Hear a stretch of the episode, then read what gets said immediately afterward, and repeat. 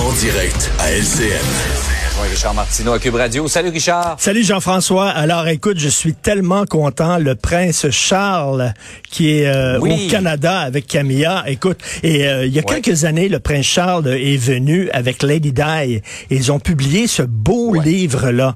Ce beau livre de souvenirs. La famille royale pop-up. Et regarde, ça c'est quand ils sont venus à, à Fort Edmonton.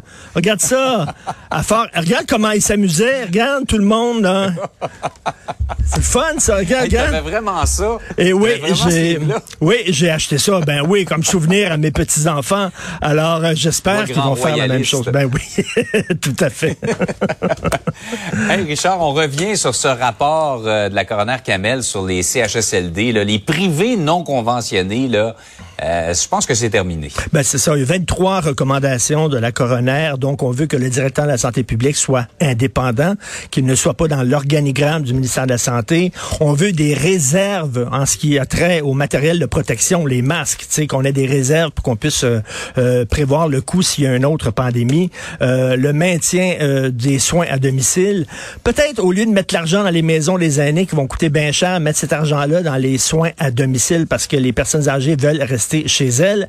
Mais là, c'est certain, c'est on dit, regarde, dans les CHSLD, il y a trois sortes de CHSLD. Il y a les CHSLD privés privés avec l'argent privé géré par le privé et dont la mission est de faire des profits.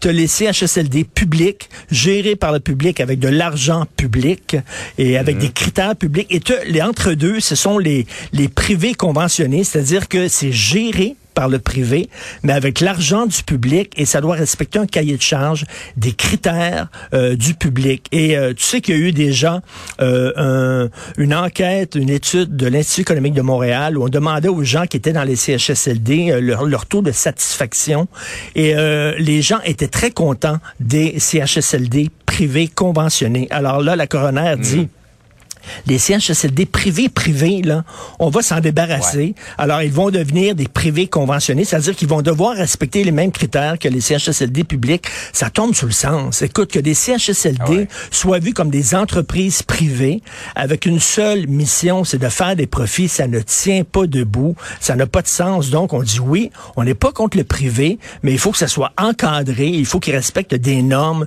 publiques et je pense que c'est bienvenu cette recommandation là. Oh oui, cette tragédie, cette hécatombe même a mis en lumière le fait qu'il fallait faire le ménage. Il faut vraiment euh, redresser cette, euh, cette situation-là. Par ailleurs, euh, dans des écoles, on mesure les shorts des élèves. Oui, tu sais, je t'avais parlé il y a quelque temps des fonctionnaires zélés qui arrivent là, puis qui mesurent les, Ouais. les terrasses là, puis tout ça. Là, là, c'est ouais, les shorts, les shorts puis les jupes. Là.